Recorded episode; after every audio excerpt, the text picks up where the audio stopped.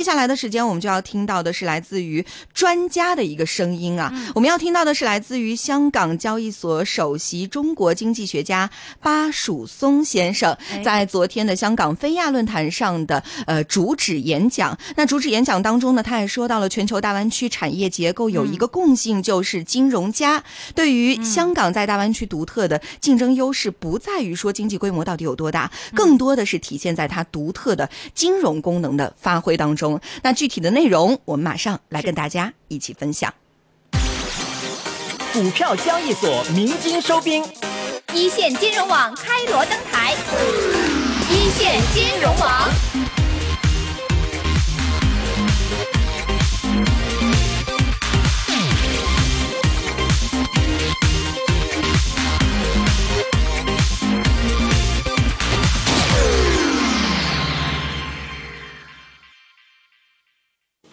非常高兴在这里欢迎大家来参加这么一个盛会啊，呃，我想今天呢，就我们跟踪研究粤港澳大湾区的金融发展的一些体会啊，给大家做一个交流。首先，我们看粤港澳大湾区，不是说一下子凭空冒出来的一个概念。它实际上是对过去对改革开放四十年来中国为背景的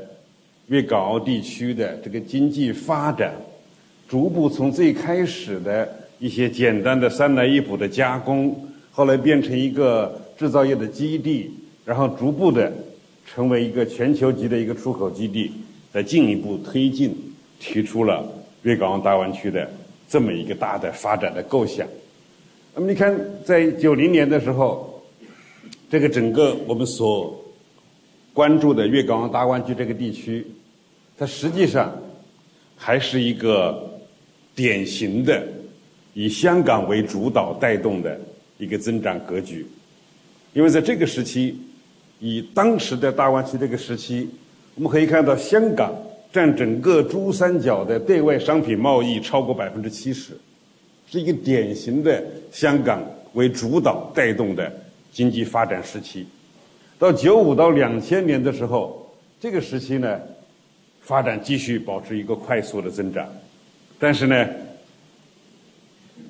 广东珠三角地区和港澳的这个差距在慢慢的缩小，但是缩小到一个大概的什么水平呢？就大概港澳两地占珠三角的。商品出口稳定在 twenty percent to twenty three percent，大概在这个水平。这也就是说，始终港澳是珠三角主要的贸易伙伴，但是和九零年代香港是最重要的一个带动比，它成为一个还是最重要，但是权重没有那个时候那么大。到零五年我们再看，这个时候的经济规模已经等同于全球的。第六大经贸易经济体超过了英国，这个时期也是珠三角快速收窄和香港的差距的这个时期。大家如果去这个时期去国内去旅行，就会发现，在零五年前后和九零年的比，差距在大幅的收窄。到一零年，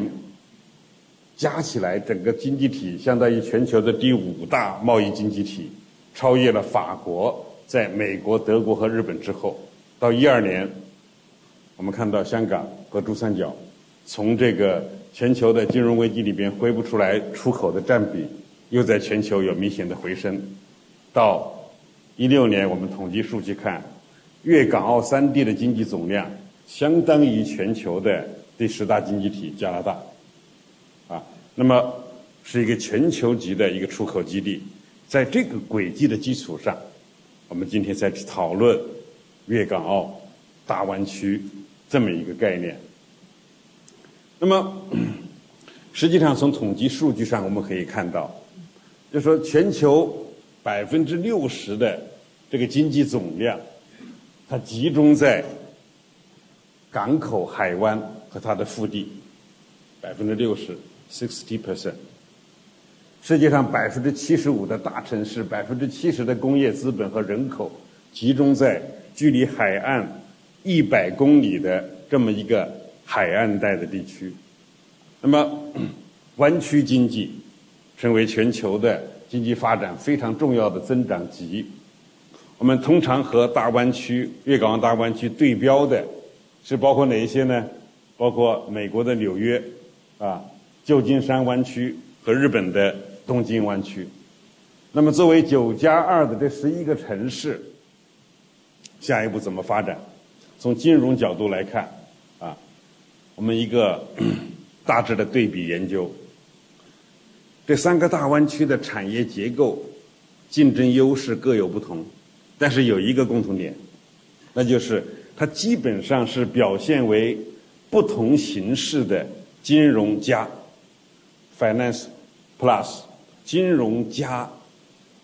不同的产业结构。比如说，San Francisco 这个湾区，它是金融加高科技；纽约湾区金融加高端服务业。东京湾区是典型的金融加高端制造业，而在我们粤港澳大湾区的金融发展，按照这个逻辑来推演，就主要表现为我怎么样去探索金融加，而且在粤港澳大湾区这个九加二十一个城市里，对比它的经济总量和产业结构，非常的 diversity。多元化、差异化，所以我在对比的时候，我就发现，可能香香港啊和这个或者是九加二的十一个城市，它可能既有金融加高科技，比如把香港的金融优势和深圳的科技优势怎么结合，也包括金融加制造业，是吧？我们看到东莞呀这些制造业很强，也有一些高端服务业。啊，昨天看到一个笑话，说这个中美贸易战里边，这个贸易摩擦的几个企业，这个这个中兴通讯，这个华为、大疆，都来自深圳市南山区，所以这不是中美贸易摩擦，这是美国和深圳市南山区的贸易摩擦。那么，我们。那么，作为金融家，对吧？你怎么去跟这些科技的融资的这些需求去做一个对接呢？所以，这是一个我想说的全球大湾区的一个产业结构特征，有一个共性，就是金融家。那么，在这个大的背景下，我们看到了这个不同城市它的差异化啊，一个国家两种体制。三个关税区，四个核心城市，它不同的定位和差异非常的明显，所以在发展这个地区的金融的时候，可能和另外几个 San Francisco、纽约和东京比，它可能要更加的多元啊。我们更加详细的梳理了一下这个大湾区的十一个城市。个 GDP 的变化，一八年，深圳、香港和广州这三个地方的 GDP 加起来超过了两万亿，而且深圳的 GDP 首次超过了香港，啊，所以这我觉得也给香港提出了一个很重要的一个课题，就是可能对于香港在大湾区的独特的竞争优势，其实不在于它的经济规模有多大，而更多的体现在它独特的。金融的功能的发挥，啊，它这个独特的金融体系怎么和大湾区的这么差异化的城市之间形成一个金融加的这种模式？一七年的金融业增加值，这几个地方都达到两千亿元以上，而紧随其后，东莞、佛山、澳门是大湾区的金融城市群的第二梯队，金融体量在五百、两百亿到五百亿。第三梯队就是中山、珠海、惠州、江门、肇庆，这个在两百亿之下，所以是一个非常多元化的一个城市布局。那么，我们从这些年的发展的一个演变的趋势来看，两千年、零八年和一六年，我们计算了这几个不同的年份，这个它的产业结构，我们看到粤港澳大湾区里面大部分城市在提升产业结构质量的同时，这个整个粤港澳城市群的产业结构，在整个坐标群里边是在向右上角在提升，这实际上是一个总体上，包括金融在内的高端服务业的占比在持续上升的这么一个过程。而在这个过程中，我们刚才说港澳的优势不在总量，在结构，在功能。港澳的服务业占比超过百分之九十。与香港、澳门相比，珠三角九个城市的第二产业占比还是比较大，所以具备较为先进完整的这个产业链。粤港澳三地产业分工形成的差异化发展的这么一个趋势。而且我们再看这个历史发展的趋势也很有意思。我们把整个大湾区的金融业务的分布。做了一个计算，我们发现，在两千年的时候，一直到两千年，在粤港澳大湾区或者整个大珠三角地区，真正能称上金融中心的只有香港。因为在两千年的时候，粤港澳大湾区的金融业集聚的主要城市香港，在大湾区金融业的规模占比超过百分之七十，占比达到百分之七十三点五。八年之后的二零零八年，香港、深圳，它的占比的差距就由百分之六十二点九缩小到百分之三十五点三，这两者的合计，香港加深圳，就占到了大湾区金融业的集聚的规模的百分之八十一点七。到一六年，金融业集聚在大湾区的也变成三个城市。香港、深圳和广州，这是一个典型的从香港单中心变成一个功能互补的港深穗多核心的这么一个演变的趋势。所以这是一个啊功能的分化啊和布局的分化这么一个过程。在这个过程里边，我们看到了这是一个独特的地理环境。啊，体制环境造就的这么一个多中心的格局，那就是香港，它是纽伦港欧美主导的金融体系中间的很重要的一环。与此同时，中国本土的，比如说港珠澳啊地区，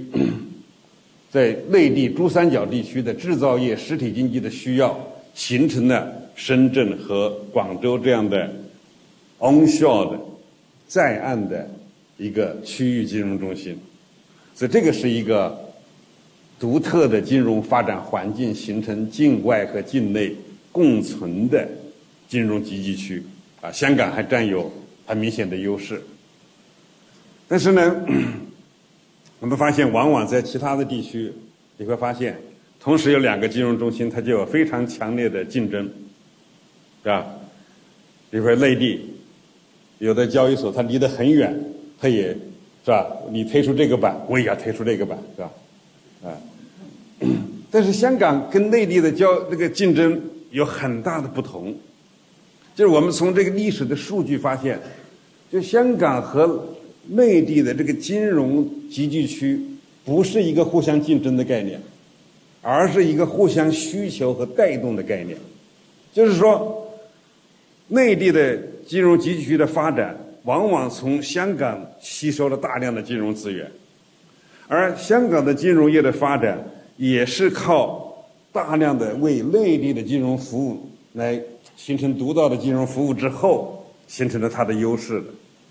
所以，它是一个很有趣的这个格局，就是它是一个存在着虽然这么近的金融集聚区，但是它不是一个互相竞争，而更多的是一个强烈的双边金融服务需求。我们从统计数据。看到了一个香港和内地金融服务贸易啊，服务之间的这个相互的带动和需求啊，它不是一个简单的说啊，我在香港做了，我就不在国内做，是吧？这就像经常有很多人会问我们啊，哪个交易所开的什么板，是不是就香港交易所就受到什么竞争的冲击和压力了？你说我手头有时候经常也不带 PPT，就不方便跟他讲，是吧？今天一并用这个 PPT 跟他说一下，是吧？它是一个互相带动。从历史数据来看，啊，你在国内上了，产业扩张的很快，到了一定的时候就需要国际扩张，国际扩张你就可以来上 H 股啊，香港来上啊，国际并购啊，国际并购说要开拓内地市场，你到国内去上啊，所以它实际上我觉得是一个更多的是一个相互的带动啊，相互的需求啊，在这个区区分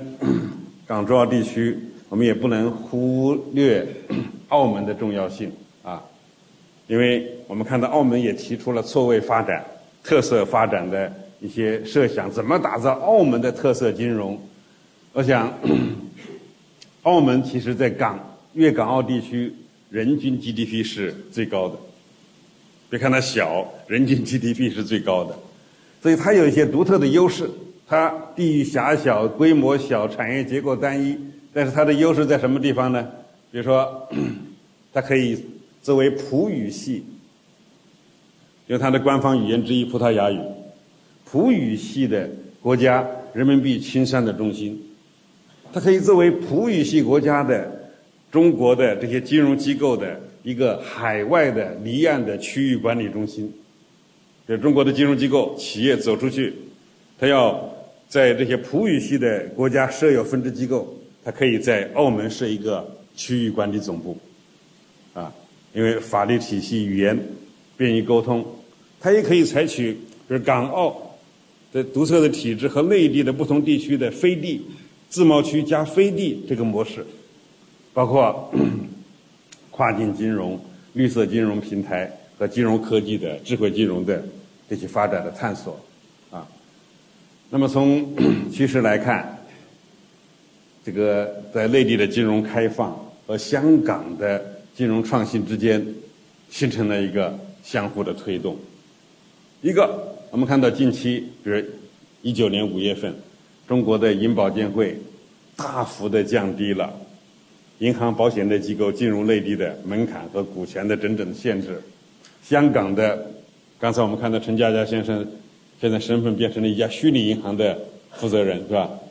这个实实际上是形成了一个类似的互相推动的这么一个格局。那么，从欧美的这些经验可以看到，比如说以欧盟为例，欧盟 它也覆盖到不同的国家，啊，有点像大湾区地区不同的监管金融体制。那怎么能够降低门槛又能保留特色呢？所以，欧盟的单一通行证制度，就说你母国控制，但是你一个监管机构审批同意了，它其他的监管机构它也能够在这些大湾区不同的地区来进行金融业务的经营，服务自由、设立自由和保持最低限度的协调。我觉得欧盟的啊这个做法，在大湾区里边。就有利于克服三个监管体制带来的监管成本的上升，同时以最大的便利，同时又保留了不同监管体制之间的这种优势，是吧？你比如说东京大湾区，它要国际化，那可能它要跑到香港、纽约、伦敦，它才能实现国际化。我们深圳啊和呃这个珠三角地区的要实现金融融资的国际化，过深圳河。到港交所的交易大厅就可以了，是吧？这就是一个独特的一个优势。那么最后我想说，香港交易所最近刚刚公布的它的未来的发展的战略的部署啊，其实就是四个元素啊，金融业无非就是在流金钱或者流动性和金融资产或者是货钱和货之间的一个媒介。啊，那么 在香港，它的优势在什么地方呢？它同时有四个主体，比如说中国的钱，他要进行国际的资产的投资，国际的钱他想配置中国的资产，所以这四个主体就成为香港市场上非常活跃的力量，而香港要做的事情，其实就是把中国的资产。提供给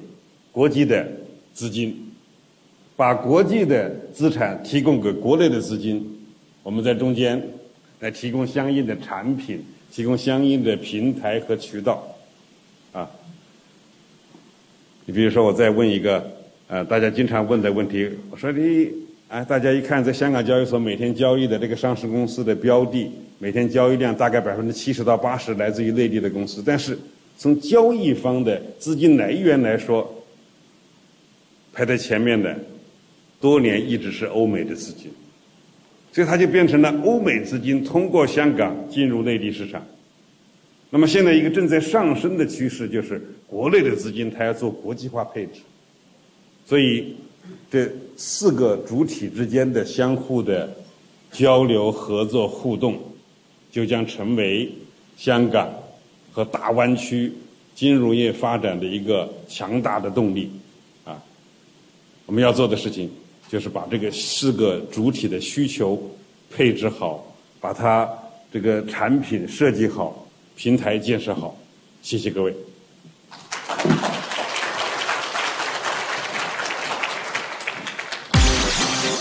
股票交易所鸣金收兵，一线金融网开锣登台，一线金融网。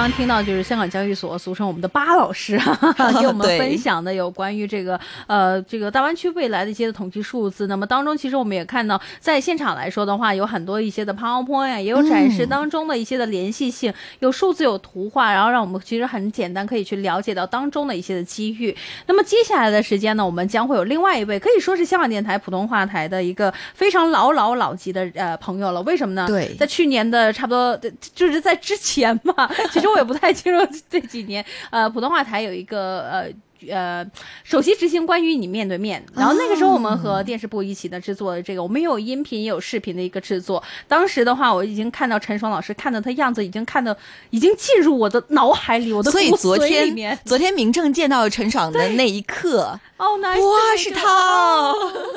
所以呢，其实陈爽先生的一些观点也是非常的犀利和鲜明的。那接下来呢，我们就要听到的是来自于中国光大集团有限公司董事兼副总经理、深湾资本负责人陈爽先生对于香港的金融科技和金融创新方面有一些自己的观点。好，马上一起来听一下。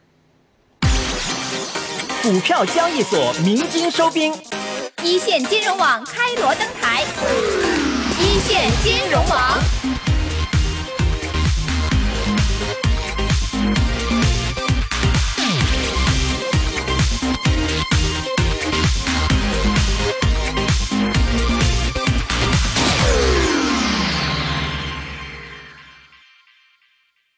这个谢谢大会的邀请啊，这个很高兴有机会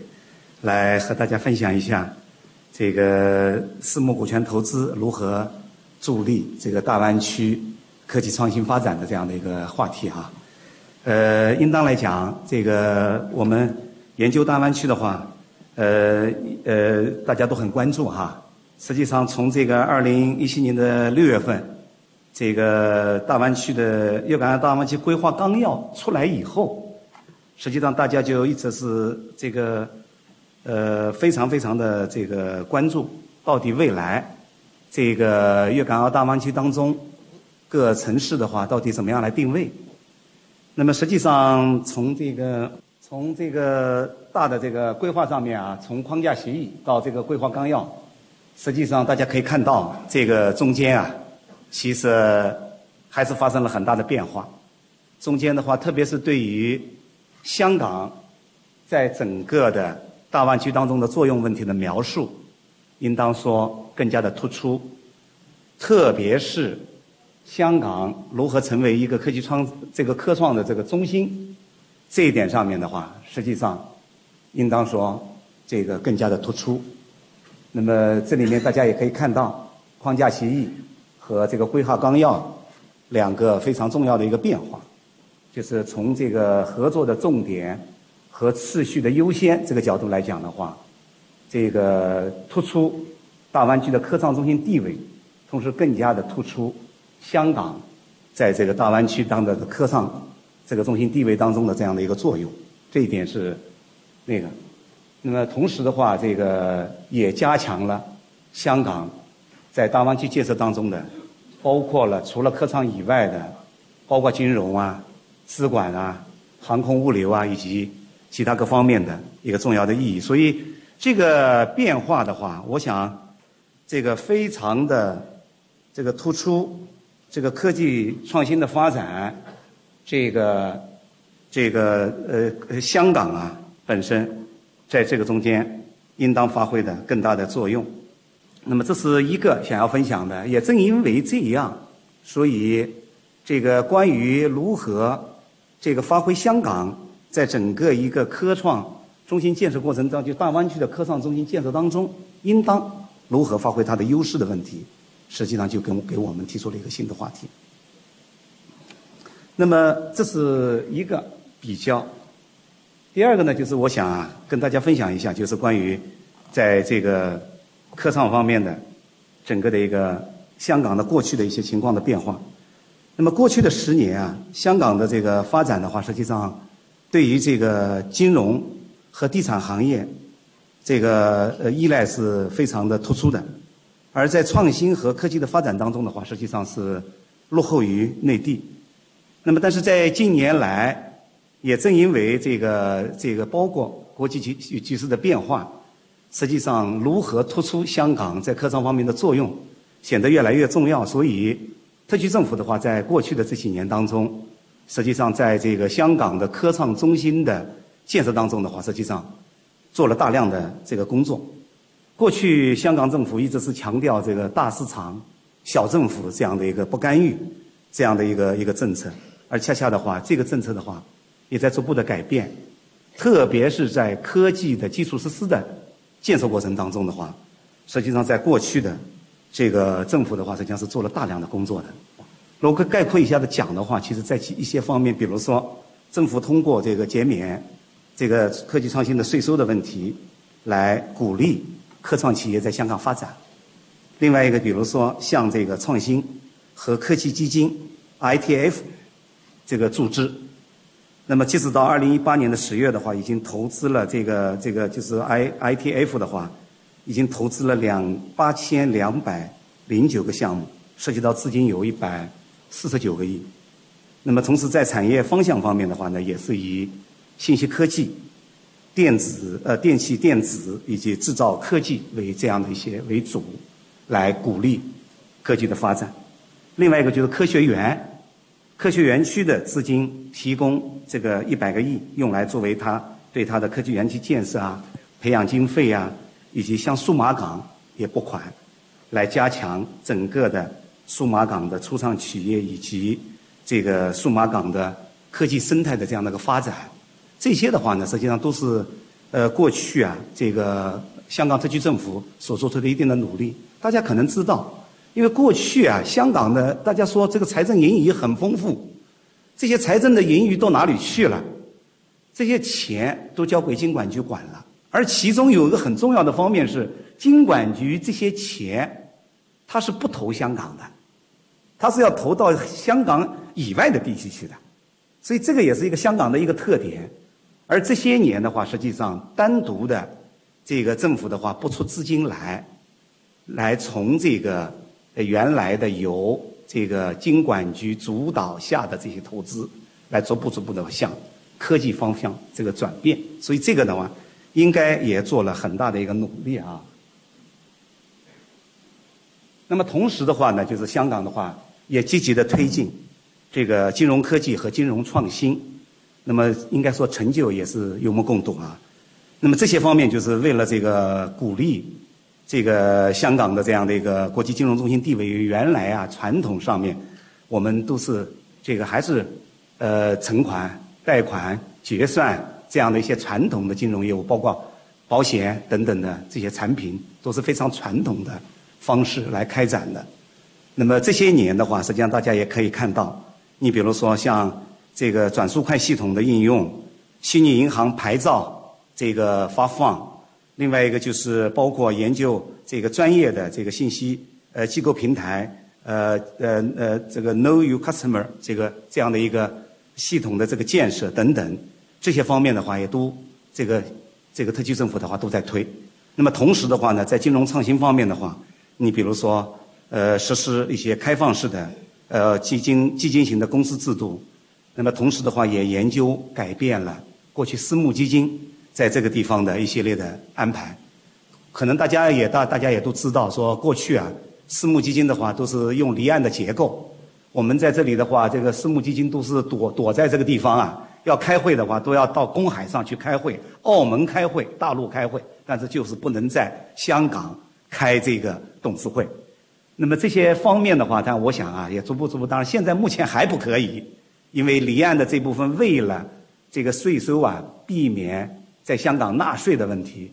那么，那么这个采取了一系列的措施。实际上，这个我们过去啊，在经发局的时候，给特区政府也在讲啊，这些方面你这个都能够规避掉。与其这样，还不如尽快的修订相关的私募基金的管理方式，让私募基金的话能够堂堂而皇之的，就是在这里这个开展他自己的业务，同时的话也能够避免相应税收的。所以这些制度方面的话，实际上过去的话，通过经发局系统的话，也都做了一系列的这个推推动。那么实际上现在的话，这些推动的措施，我相信在不久的将来的话，都会逐步的一些落地的。所以这些方面，当然也大家也可以看到，就实际上这个香港的这些年的话，在科技方面的所这个做的一些工作。那么同时的话，你比如说像港交所的新上市制度的推广。同时的话，这个计划在香港的话成立专门的呃发行保险相关联的证券的一些特殊目的公司，那么来深化香港市场的一些风险管理的工具啊等等的，那么尽快的推动，比如政府的绿色债项债券的这个发行计划呀，来推动绿色金融在港发展，以及比如说包括金融产品这个跨境的这个募资的这样的一系列的规定等等，我想这些方面的话，大家也可以看到。就是这些方面，在香港的话，事实上也都在逐步的得到实施。那么同时的话呢，这个香港啊，在发展科创以及引领大湾区发展当中的一些优势的话，实际上我觉得也在逐步逐步的在显现。那么这里面的话，你比如说作为金融的优势的这个离岸人民币中心啊，与内地的资本市场的互联互通啊，财资中心建设啊，保险业啊，债券市场啊。包括人才啊，还包括自由的营商环境和制度的优势，这些方面的话，我想也都能够看得到香港的这个金融创新本身给这个大湾区的这个金融科技的呃科技的发展所带来的这个作用。特别强调一下，就是在中美贸易这样的一个冲突的环境下，香港的话，我想会优势的话会更加突出。因为在香港作为一个独立的一个经济主体来讲的话，在这个整个的对外的接触啊、交往啊、互相的交流啊等等的这个过程当中，它的优势的话会非常的突出。那么包括现在的话，你比如说这个国内的资金出境方方面面，国内的资金的这个出境的架构方方面面的限制，那么这些方面的话，未来在香港我相信都能够得到有效的实现。所以这样的话，可以凸凸显这个在中美贸易的这样的一个大的冲突底下，香港的未来可以发挥更好的作用。特别是香港的这个基础教育这块，因为优势非常明显，六家大学和全世界的大学之间的交往，应当属于独具优势。这个香港的话，呃，大学对外的交往以及科技创新这一块这一块来讲的话，也是非常重要。你看科技 Hong Kong X 的话，到现在的话投了三十多个。应当说，这个发展的速度也很快。过去当时在做 Hong Kong X 的时候的话，托尼，我想你们心里面可能也不一定有底啊。那么包包括像这个李泽湘教授和这个这个陈冠华教授，他们当时也在讲，是不是真正未来的话能够有这个市场？那么实际上通过两年多的这个实践哈，Hong Kong X 的话，实际上也走了一条非常非常独特的、卓有成效的一条道路啊。这个也是表示恭喜的。也是我们的投资啊，得到了很好的回报啊！这个，那么这个这个呢是实际上就是在未来的话，利用这样的一个香港的这样的独特的优势，如何助力哈。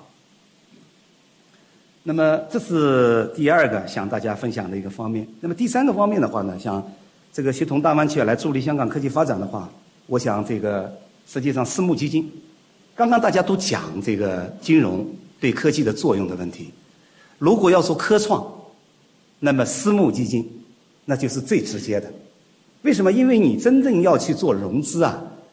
初创企业，你怎么去做融资啊？你要你要到银行去做融资，银行不给你钱啊，因为你太早期了。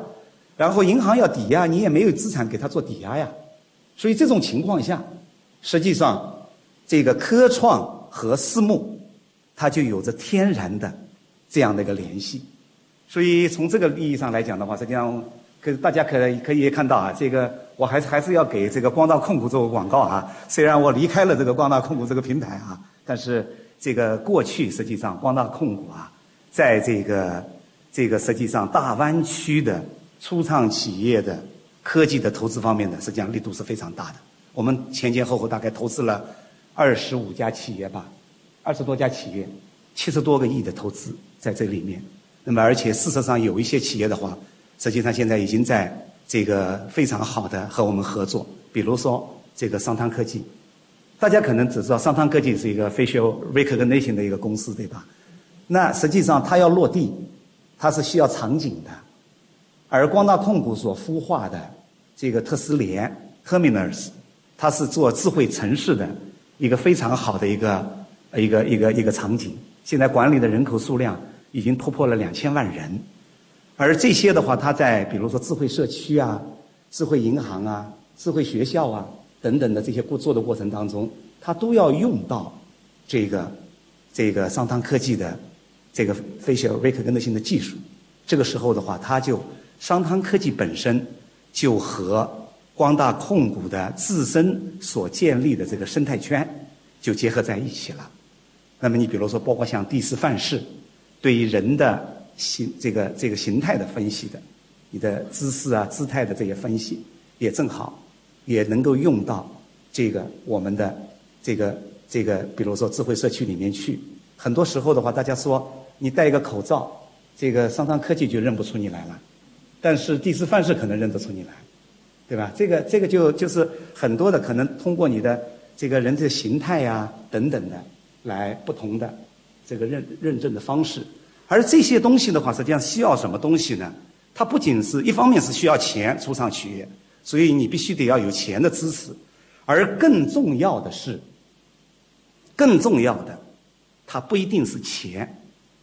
而是需要初创企业的话，需要你在这个行业里面有经验的投资者，给他非常非常重要的引导。你比如说，我这个初创企业，我技术很发达。可是我怎么样能够让我的技术的话能够提升，而且的话慢慢的话被科技的这个这个企业这个接受，并且把它的产业化，这个过程是个很漫长的过程。而初创者本身的话，在这方面是缺乏经验的，往往作为一个有这个经验的投资者来讲的话，如何把这些企业给他钱的同时，把它带到他适合生存的。生态圈里面去，就显得非常非常重要。所以这一方面的话，实际上也是过去啊，我们光大的私募基金投资所做的一个非常非常重要的一个一个内容，就是不仅仅是帮助你在前这个解决你的资金问题，更主要的是带到我们自己所建的生态圈，把你介绍给别的生态圈，以及很多时候作为一个企业初创企业来讲。它非常非常重要的，如何搭建你一个有效的公司治理的结构，让你这样的一个企业从初创逐步走向成熟，逐步走向辉煌。这个过程对于一个有经验的私募股权投资的机构来讲，就显得就非常的重要。而这一点的方面的话，我想啊，借助于这个这个我们光大的这样的私募的这个平台啊，这个。我们和内地的大湾区里面的这些机构之间，就可以建立一个广泛的一些联系，既把资金层面上的事情，因为政府他希望你们落地啊，希望能够有这个这个企业的话能够到当地去啊，可是他自己没有办法识别哪些企业未来是有发展前景的，所以他希望能够跟有经验的私募基金合作，而私募基金合作以后的话，再来把这些资金带到我们认为未来。能够有发展前景的科技企业去啊，这些东西实际上就是我们以以我们这个作为一个私募股权投资的有经验的这个投资者来讲，应当所做的一些事情。所以，包括现在啊，在我们做的过程当中的话，就是把大湾区里面的政府所需要的，把大湾区里面企业所需要的，通过我们私募股权投资的这样的一个中介，把它能够落地。那么这个呢，可能我也是我们啊未来。在大湾区里面更要做的一件事情，呃，我的分享大概就这些，谢谢大家。嗯。